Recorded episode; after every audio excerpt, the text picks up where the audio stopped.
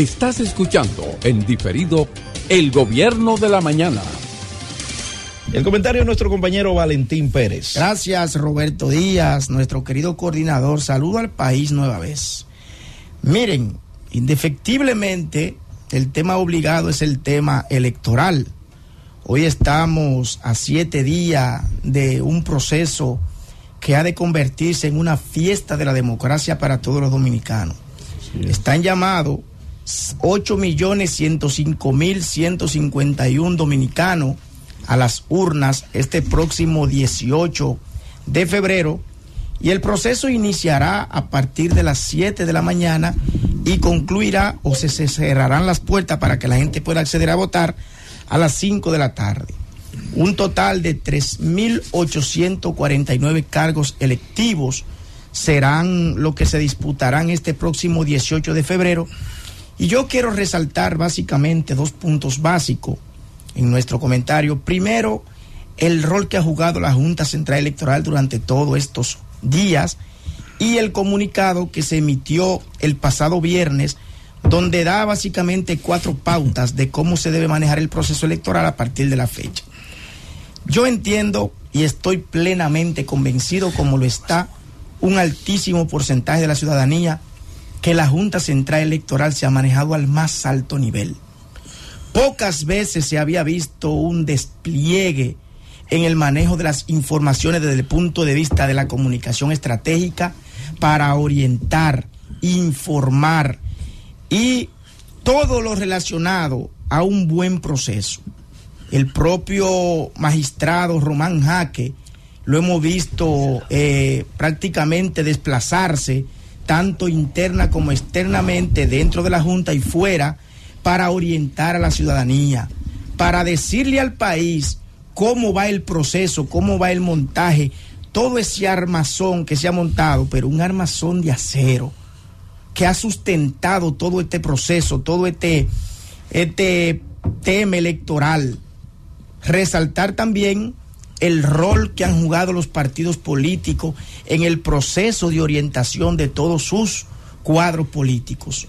Se ha visto que los partidos políticos se han estado involucrando en esta campaña de orientación, donde todos sabemos que los electores tendrán dos boletas en las manos, una para el municipal y otra para los regidores, porque el voto ahora será preferencial.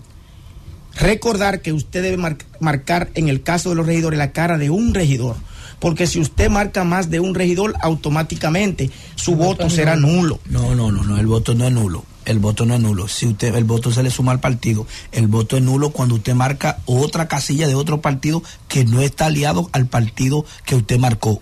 A un aliado, si usted marcó otra casilla, el voto es válido para el partido que, que personifica la alianza. Pero si usted vota más de un regidor. Eh, ah, el voto es válido. Bueno. Así es.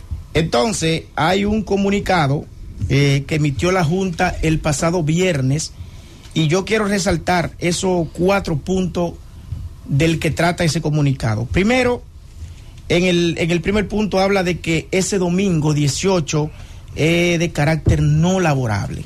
Es decir, que la República Dominicana completa, los 48.442 kilómetros cuadrados, será declarado no laborable según el artículo, eh, según la ley 2023, en su artículo 229, salvo algunas excepciones donde el, trabajo no puede pararse, pero el empleador en ese momento deberá buscar y crear las condiciones para que ese elector vaya y ejerza su derecho. Se habla también en ese comunicado de la veda electoral, es decir, que a partir de las 12 de la noche del jueves 15 de febrero se prohíben todas las actividades proselitistas y yo creo que esto debe respetarse.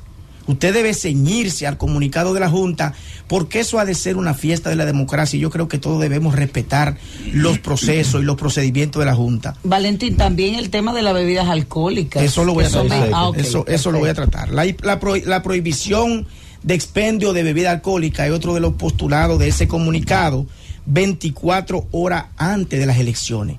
Yo creo que este es uno de los principales puntos que se debe respetar de este comunicado porque en muchos casos se prohíbe la venta de bebida alcohólica, pero hay personas, dueños de, expendio, dueños de colmado, dueños de colmadones, que están en la proximidad de, los eh, recintos electorales y venden bebida por atrás.